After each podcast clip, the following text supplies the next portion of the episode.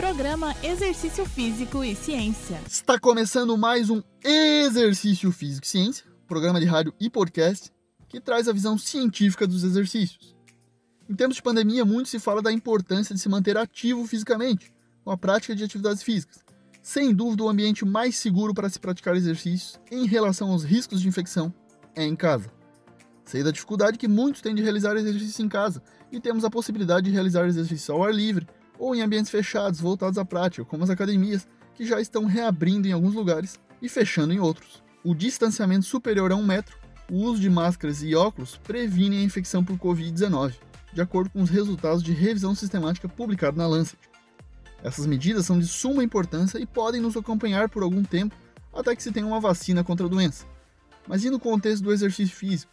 Quais as implicações de se exercitar de máscara? A máscara pode trazer restrição na respiração e desconforto.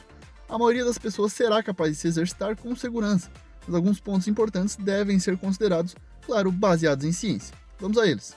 Devido ao aumento da taxa e força da respiração durante o exercício, o risco de propagação de gotículas contendo vírus podem, teoricamente, ser mais alta do que quando em repouso. Máscaras específicas, como a N95, devem ser utilizadas por profissionais de saúde e não são recomendadas para o público em geral e nem para fins de se exercitar. As máscaras, que restringem o fluxo de ar, podem aumentar a taxa de esforço percebido e diminuir o desempenho durante o treinamento de resistência. Entretanto, pouco se sabe sobre o efeito durante a atividade aeróbica.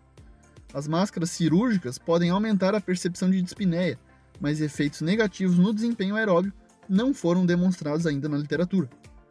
Embora não existam evidências mostrando os efeitos de usar máscaras de pano, pode haver aumento do esforço respiratório e causar acúmulo de dióxido de carbono, CO2, que é um produto da nossa respiração. Usar uma máscara pode simular o efeito fisiológico do treinamento em altitude, embora em menor escala. É improvável que isso seja um problema para a maioria das pessoas, mas poderia apresentar um problema com intensidades de exercícios mais elevadas, principalmente aqueles com problemas de saúde.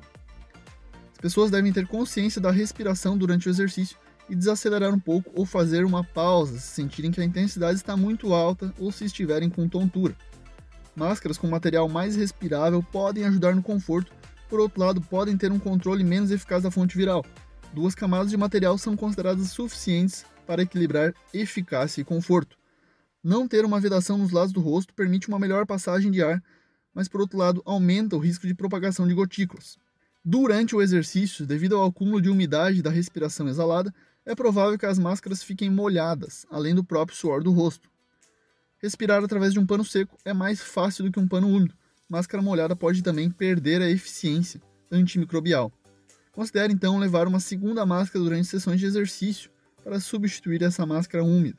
Então, evidencio a importância de se realizar atividades físicas durante a pandemia, mas que seja em ambiente em condições em que os riscos não superem os benefícios. A máscara é importante e deve ser utilizada quando realizamos exercícios fora de casa. Esse foi mais um Exercício Físico e Ciência.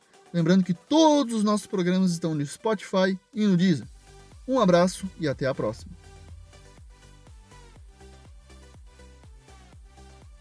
Você ouviu Exercício Físico e Ciência com o professor Fábio Dominski. Só aqui na Rádio Desk FM 91.9.